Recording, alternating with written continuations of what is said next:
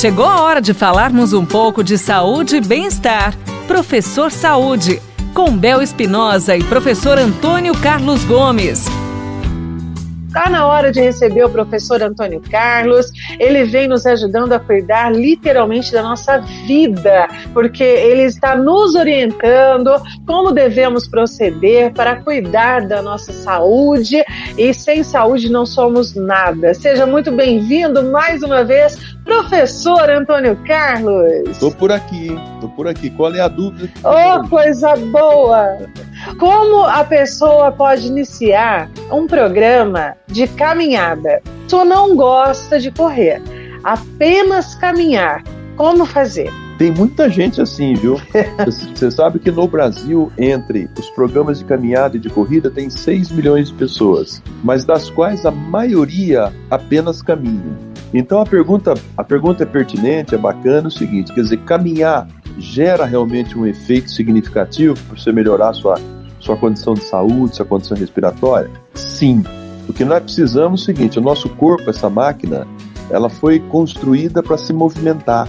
Tá? Provavelmente entre todos os animais, né, entre todos os seres, vamos chamar assim, vivos na face da Terra, o corpo humano é, o, é um dos mais resistentes, se não for o mais resistente.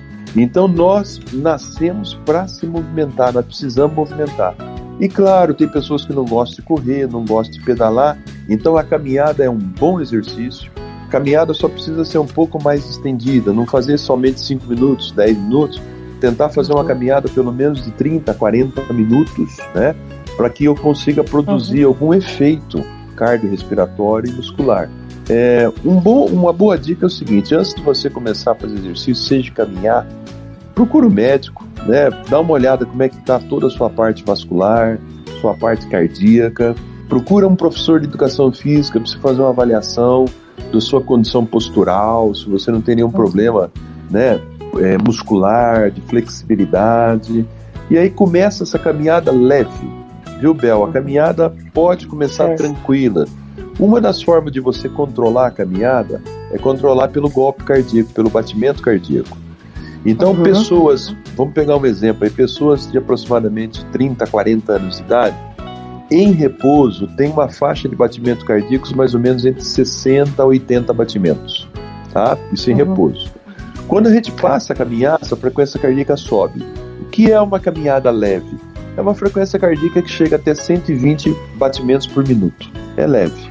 Uhum. Quando nós apuramos um pouquinho o passo, essa frequência cardíaca vai a 140 batimentos por minuto. Essa é considerada moderada. E acima disso, 150, 160 batimentos caminhando, já é uma frequência cardíaca alta. Ou seja, então você já tem aí o que é um treino fraco, médio e alto caminhando, né? E para subir essa frequência uhum. cardíaca, eu posso caminhar mais rápido, eu posso caminhar numa subida, por exemplo, tá? Uhum. Então são formas que a ciência sugere para as pessoas controlar o programa de caminhada. Que ótimo, muito obrigado por tirar nossas dúvidas, viu, professor? É excelente ter o senhor com a gente na nossa programação, porque às vezes a pessoa pensa que o simples fato de fazer uma caminhada já vai melhorar a saúde dela, né? E é perigoso, precisa tomar cuidado, precisa tomar algumas providências antes. Como o senhor mesmo comentou, precisa passar por um especialista para fazer um check-upzinho, né? Para ver se está tudo ok. Não é simplesmente sair de casa e caminhar, né? Né, professor? Exatamente. Uma, a orientação sempre é bem-vinda, né? Principalmente, senão você começa a ter lesão aí depois no calcanhar, lesão na. Precisa usar um tênis adequado, uma roupa adequada, então é bom sempre se informar. Muito obrigada, viu, professor? Um beijo. Outro. Você ouviu Professor Saúde, com Bel Espinosa e professor Antônio Carlos Gomes. Envie sua pergunta para a gente pelo WhatsApp, telefone ou pelas redes sociais da Pai Querer FM 98.9.